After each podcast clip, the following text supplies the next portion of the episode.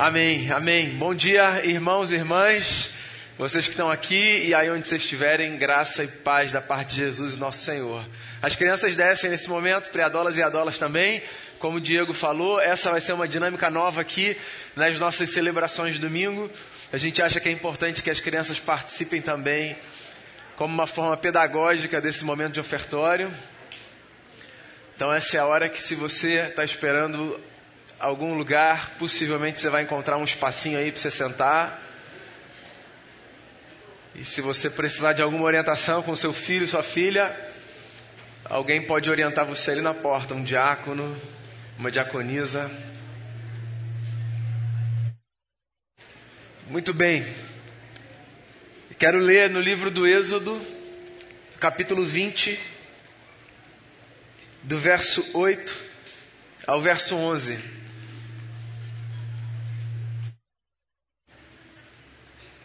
Êxodo 20, do verso 8 até o verso 11, um trechinho do Decálogo de Moisés,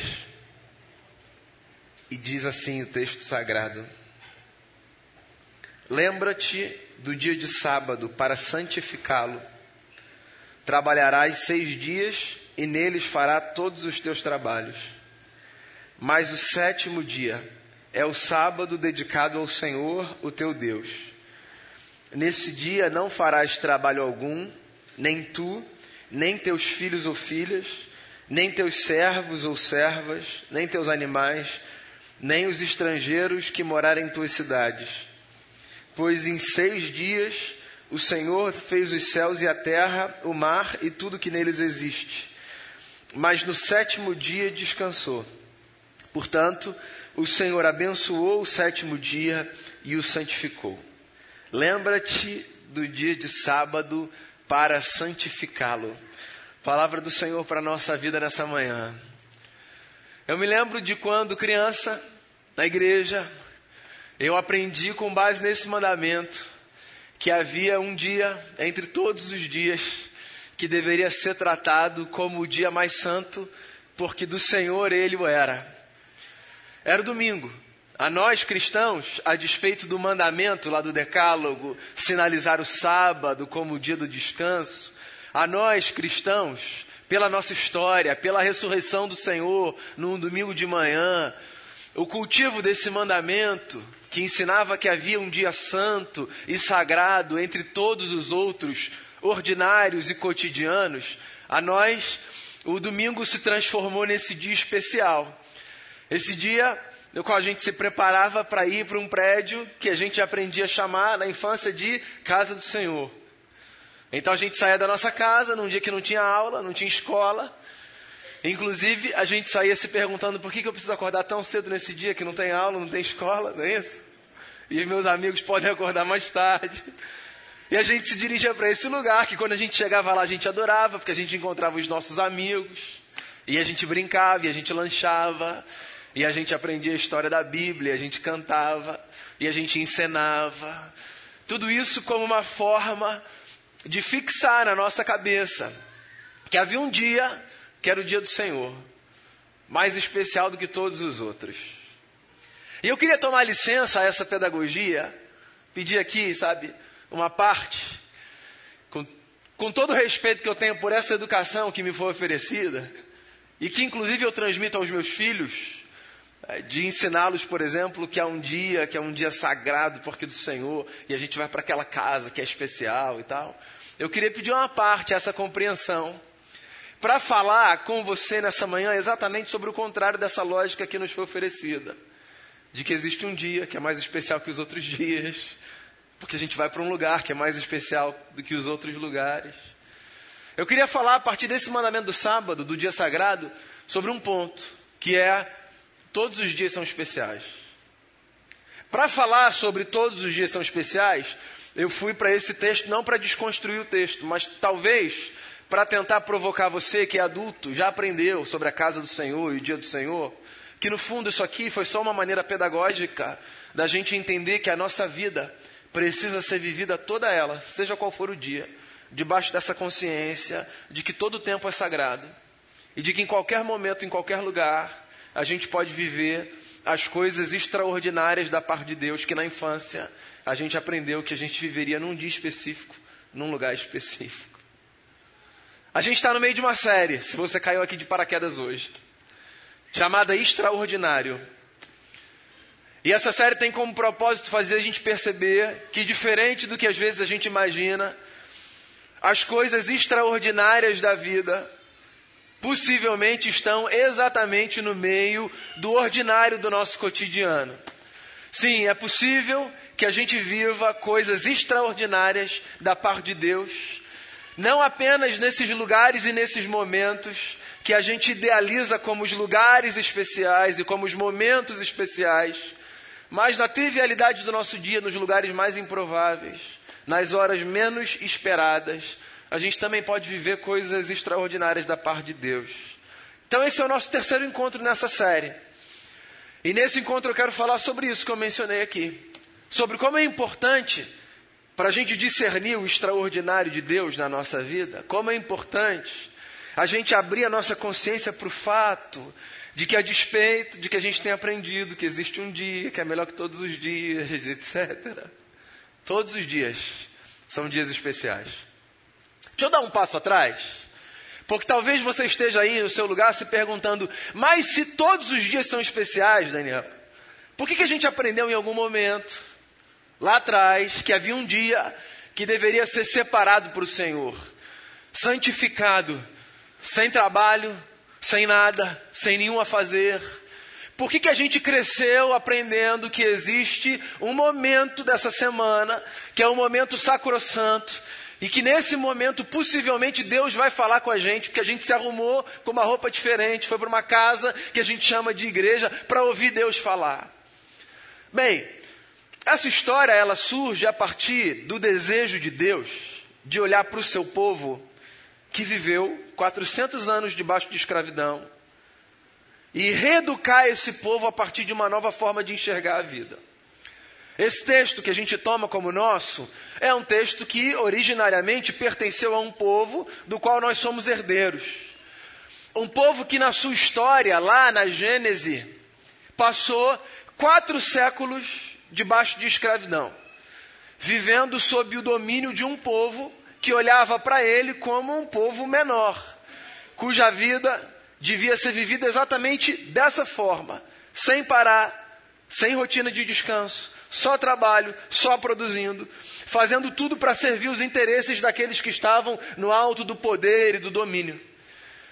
Imagina, tenta se colocar nesse lugar. Imagina, você faz parte de um povo que por 400 anos ouve e aprende que a sua gente existe para trabalhar ininterruptamente a fim de satisfazer os interesses, as necessidades, os desejos e os caprichos de um outro povo que exerce domínio sobre o seu.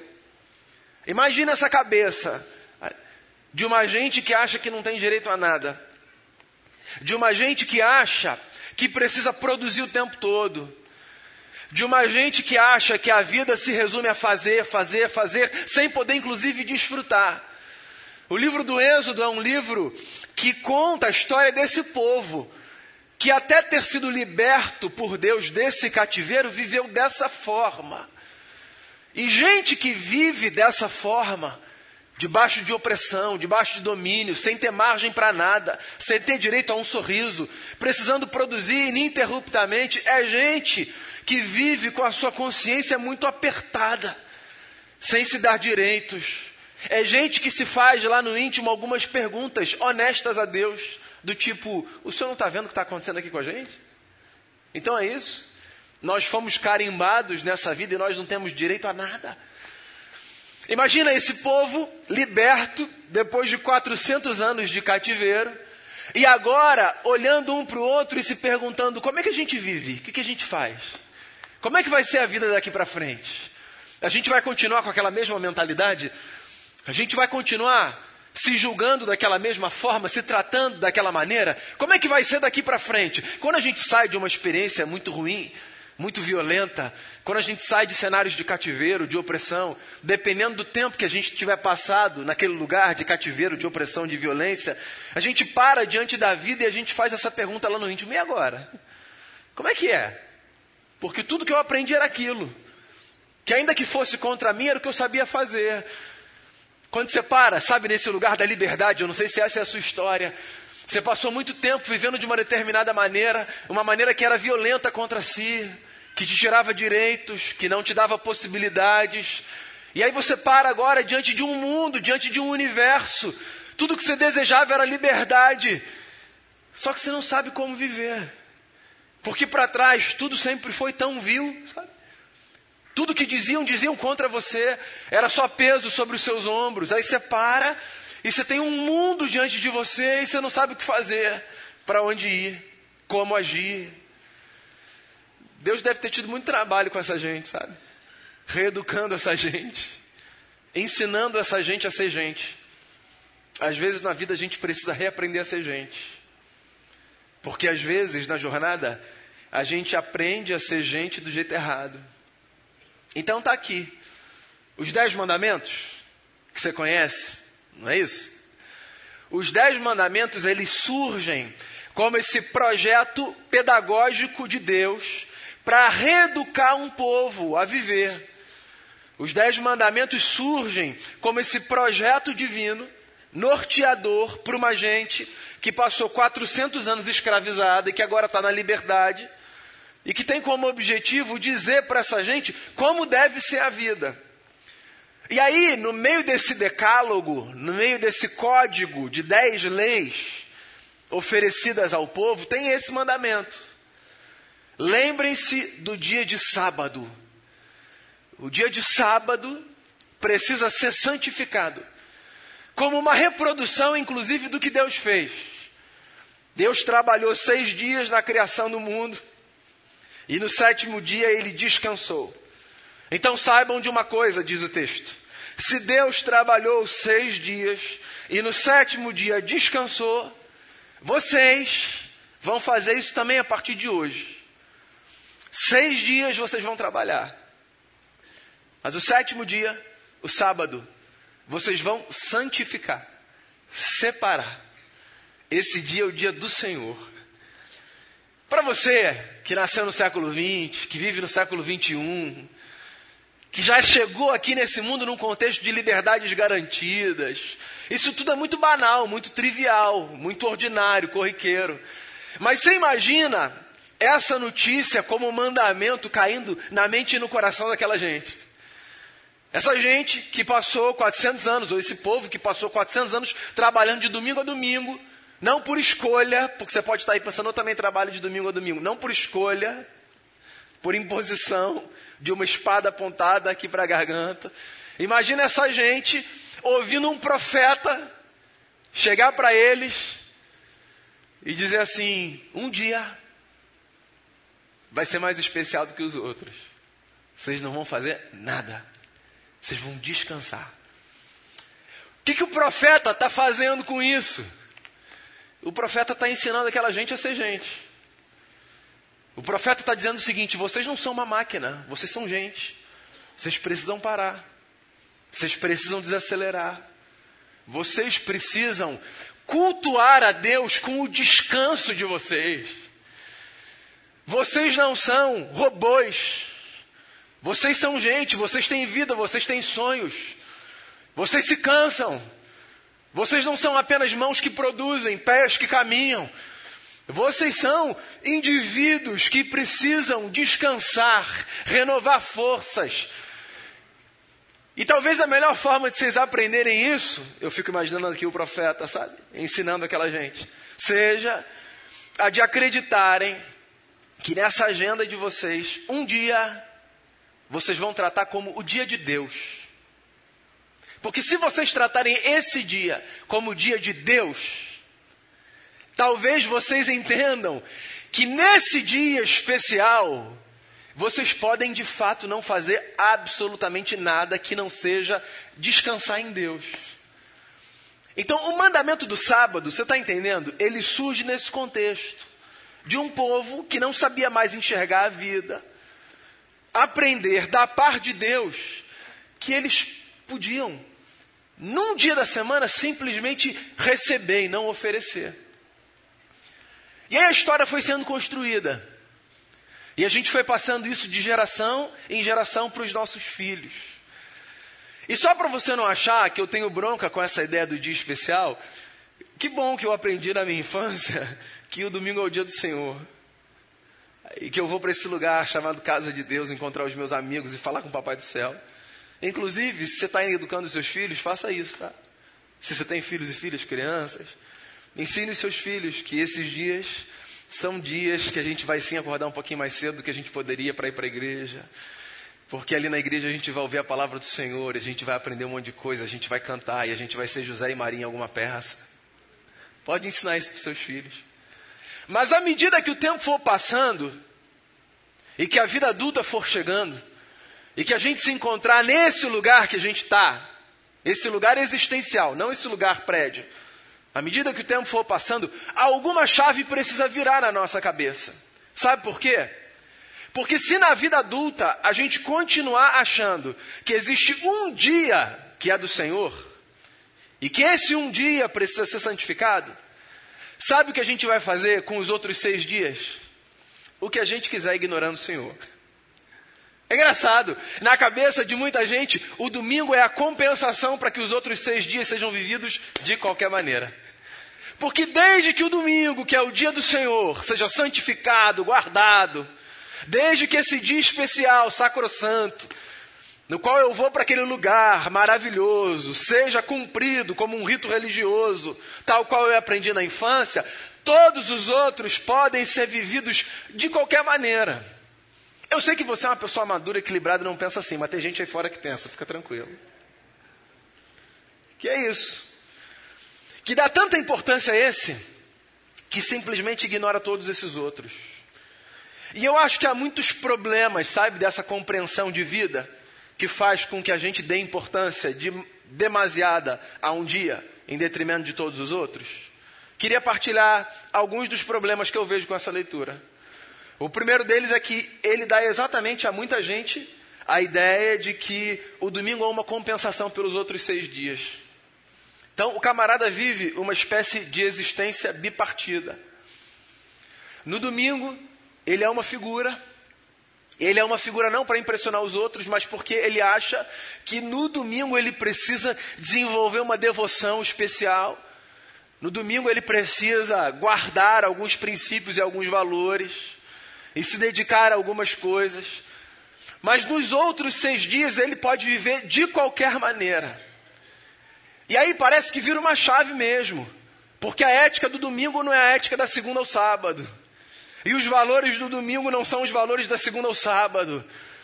E as prioridades do domingo não são as prioridades da segunda ao sábado. E ele vive uma experiência partida, rachada, dividida, sem integridade, sem interesa.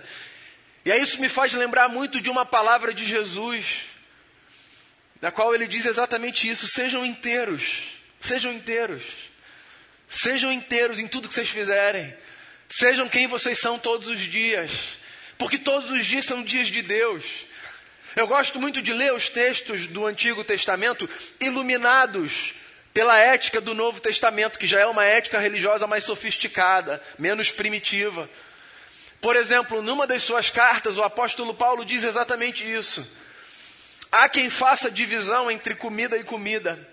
Há quem ache que existem comidas que são comidas sagradas e outras profanas por conta daquela religiosidade primitiva do Antigo Testamento. Mas há quem já tenha superado essa distinção, Paulo fala. E ele fala a mesma coisa sobre o dia. Ele diz assim, ó, há quem faça distinção entre dia e dia. Ou seja, quem ainda esteja preso naquela lógica, sabe? De achar que há um dia que é mais sacrosanto do que os outros. Mas há também, diz Paulo, quem já tenha superado essa lógica de um dia santo e os outros profanos. Todo dia é sagrado. E se na minha cabeça, enquanto um adulto, o domingo for o dia sacrosanto, é possível que eu fique em paz com um tipo de existência que não procure uma espécie de integridade, de harmonia e de coerência entre o que eu faço nesse dia e o que eu faço em todos os outros. Então, cuidado com essa ideia de que existe um dia mais especial do que os outros. Porque lá no fundo, sem você perceber, isso pode ser um álibi, um aval, para que todos os outros dias sejam vividos de qualquer maneira. Agora, tem um outro risco que eu acho que a gente corre quando a gente trata um dia como o dia sacrosanto, que tem a ver exatamente com o propósito dessa série. Quando para a gente um dia é mais especial do que todos os outros, de fato, na essência, não como uma força pedagógica para a infância, mas como um princípio para a vida, sabe o que acontece? A gente se condiciona a esperar desse dia, que é o dia especial e sacrosanto, as experiências mais importantes que Deus tem para a nossa vida, e a gente simplesmente ignora o fato de que nesses outros seis dias, ordinários, normais, Deus tem coisas maravilhosas também para falar com a gente, para mostrar para a gente, para fazer na gente. Que às vezes a gente deixa de ver, de perceber e de experimentar, porque a nossa cabeça está tão focada naquele dia, que a gente não vê que o mesmo Deus que age naquele dia, age em todos os outros. E eu não sei se você já passou por esse lugar, tá? Por exemplo, de criar tanta expectativa em relação ao domingo, que você simplesmente não viu o que Deus fez na segunda. E de esperar tanto o que poderia acontecer naquele encontro religioso, que é maravilhoso. É maravilhoso. Venham, venham todos os domingos. Venham, venham de manhã, venham de noite. É maravilhoso. Mas às vezes a gente cria tanta expectativa em relação a esse dia, o sacrosanto, o especial, o dia sobre todos, que acontece alguma coisa da parte de Deus para a nossa vida na quarta, e na quinta, e no sábado, e a gente não vê. E não vê porque a gente não quis ver, só porque a gente está desatento. Porque olha só, a atenção não determina tudo, mas ela influencia bastante. Então, quando eu tenho uma atenção diminuída, porque eu não tenho expectativa de que alguma coisa possa acontecer, é possível que eu simplesmente não perceba o que está acontecendo. E o inverso também é verdadeiro. Se eu tenho uma atenção aumentada, porque eu tenho uma expectativa de que alguma coisa pode acontecer, então é possível que eu perceba o que talvez antes eu não perceberia. E no fundo, nesse sentido, correndo o risco aqui de ser simplista, a vida é bem assim. Eu mais vou perceber quanto mais atento eu tiver. E nesse ponto, de Deus, do dia sagrado ou de todos os outros dias, mais atento eu estarei, quanto mais cedo eu entender que todos os dias são igualmente santos, especiais e espirituais. Porque não é apenas um dia que é do Senhor. Um dia, um dia foi tratado como sendo o dia do Senhor para que um povo que viveu 400 anos debaixo de escravidão e opressão pudesse entender que a vida com aquele Deus era diferente. E justamente por causa desse mandamento do dia sagrado, com o passar do tempo, as pessoas foram descobrindo na prática uma coisa maravilhosa que é todos os dias podem ser sagrados, né? Sim, todos os dias podem ser sagrados, igualmente sagrados. Tudo depende da maneira como a gente vive, da atenção que a gente tem, da sensibilidade que a gente cultiva no coração da consciência que a gente vai adquirindo quando a gente vai crescendo, de que Deus não está só aqui. De que, por exemplo, quando essas luzes se apagam e as portas se fecham porque a gente foi, sabe, para os outros seis dias, a gente não precisa esperar o próximo domingo chegar para a gente falar com ele: Senhor, foi maravilhoso, o que, que o senhor vai fazer, hein? Não, porque a gente vai, ele vai com a gente, a gente caminha, ele caminha com a gente. E todo lugar que a gente pisa, por causa dessa presença, se transforma num lugar sagrado. Não é isso que a gente aprende? Onde a gente coloca a planta dos nossos pés, esse lugar é bendito e é santo. E esse discurso, que ele é maravilhoso, ele foi cooptado por uma espécie de teologia deturpada, que fez com que as pessoas achassem que esse negócio de onde eu colocar a planta dos meus pés, essa terra vai ser bendita, esse negócio passou a ser vendido e a ser comprado como uma espécie de um incentivo mágico e infantil que te faz acreditar que, opa, então deixa eu profetizar, andar, porque esse negócio vai ser meu. Não. É muito mais bonito e muito distante disso que você pode imaginar. Tem a ver com esse fato de que todo dia pode ser sagrado, se para todo lugar que eu for, seja qual for o dia da semana, eu vá com essa consciência de que os meus pés se fazem na história os pés do Cristo que caminha através de mim e de você, abençoando terras e espaços e se fazendo presente em todos os lugares. E se esse Cristo que caminha com a gente através dos nossos pés, por todas as terras e espaços, fazendo de todos os lugares lugares sagrados, se ele caminha com a gente, por onde a gente for, quando a gente for, então a gente pode viver com essa expectativa de que onde a gente estiver, seja qual for o dia da semana, de alguma forma a gente pode viver coisas extraordinárias da parte de Deus. Porque não tem um dia que é mais especial do que os outros. Tem uma verdade, que é todos os dias são dias de Deus e devem ser vividos como tal. Porque quando a gente vive assim, parece que há coisas que a gente percebe e descobre e aprende que a gente não perceberia, nem descobriria, nem aprenderia se a gente não tivesse essa atenção. Sabe qual é o meu desejo? Nessa manhã, falando sobre o extraordinário de Deus, eu tenho dois. Primeiro, que o domingo seja sempre muito especial para gente. Só para você não achar que eu tenho uma bronca com o domingo como o dia do Senhor. Fica tranquilo. Sério, eu venho para cá todo domingo de manhã e de noite. Eu fico ali na minha sala antes do culto. Aí eu fico diante do texto, fico orando e fico pedindo assim a Deus, Pai, que seja muito especial para todo mundo. Fala com a gente. Através de alguma letra de canção, através do texto, através de algum encontro, de algum abraço. Fala com a gente através da comunhão na cantina, no café das nove, ali na porta. Fala com a gente de alguma forma de verdade, eu peço a Deus para que cada domingo seja extraordinário da parte dele para todo mundo que vem para cá. Que seja sagrado mesmo. Mas eu oro por mais uma coisa. Eu oro para que na nossa cabeça, nós que adultos somos e que entendemos, sabe, a força dos textos não como normas legalistas que nos ensinam só o que está na superfície, mas como projetos pedagógicos que nos apontam caminhos, porque é isso que os textos são. Eu oro para que, diante do texto, a gente entenda que, para além da letra da lei, existe um espírito que é maravilhoso. O espírito que nos faz perceber que esse Deus que santificou um tempo na história, como um tempo seu, hoje nos faz perceber que na vida daquele e daquela que nasceram de novo, Todo tempo é sagrado.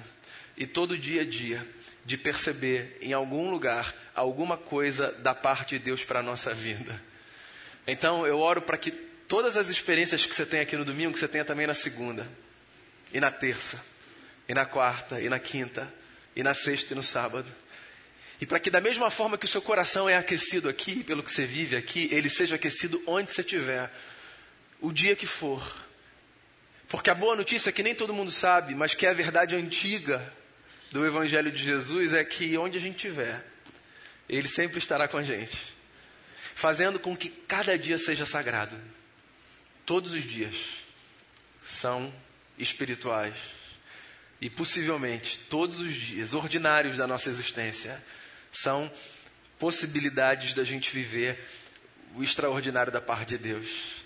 Que cada dia da sua semana e da sua vida sejam carregados dessa sacralidade, dessa força e dessa beleza da presença divina, de tal forma que por onde você for, você possa dizer a mesma coisa que você diz quando você vem para esse lugar maravilhoso no domingo. Obrigado, Senhor, porque eu estou na tua casa e o Senhor está comigo e esse dia tem sido extraordinário da tua parte para a minha vida. Que seja assim na minha jornada e na sua. Todo dia como um sábado, todo lugar como um templo. E todo crente como um sacerdote por onde for. A vida assim vai ser muito mais interessante, pode acreditar. Vamos fazer uma oração? Colocar o nosso coração diante dele. Queria que você orasse por algum dia aí. Ore, ore por algum dia dessa semana. Se você quiser, inclusive, se você já soubesse na sua agenda, ore pelo dia mais desafiador. E fala assim: Senhor, que esse dia seja para mim um dia de vivências tão extraordinárias como são aquelas que eu vivo no domingo. Ore por você, por algum dia desse calendário aí, sabe, dessa semana curta. Pense em algum lugar que para você é a antítese do lugar que esse prédio representa. Para que você vá para esse lugar, quando você for, nessa semana, com essa consciência, eu vou para esse lugar. Esse lugar é, na minha cabeça, o oposto do lugar onde Deus estaria, mas porque você já entendeu que todo dia é dia, todo lugar é lugar. Quando você for nesse dia para esse lugar, você vai saber que Deus vai estar com você. E que ali você vai poder viver coisas extraordinárias da parte dele. Faça essa oração e viva com essa sensibilidade de viver cada dia como um dia especial do eterno para o seu coração.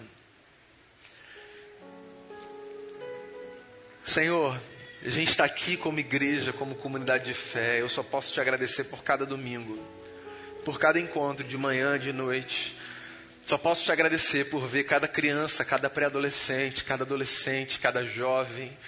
Só posso te agradecer por ver os ministérios se reunindo, as agendas sendo boladas, idealizadas, os serviços acontecendo. Porque esse dia é muito especial, Senhor. É muito fácil a gente desconectar esse dia dos outros como uma espécie de compensação. O domingo já foi maravilhoso, deixa eu viver os outros de qualquer maneira. Ou então, porque o domingo é esse dia maravilhoso, nos outros eu não preciso nem ter tanta atenção. Eu queria pedir que o Senhor livrasse a gente dessa mentalidade. Que cada dia seja vivido como se o domingo fosse na nossa cabeça. Se, se ele tem essa importância, essa sacralidade, então que a gente faça de cada dia um verdadeiro domingo.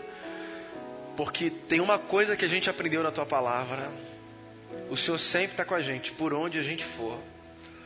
Então, que o espetacular do Senhor se faça acontecer no cotidiano, na vida nossa de cada dia e que o extraordinário do Senhor se faça manifestar nesse ordinário nosso de cada dia.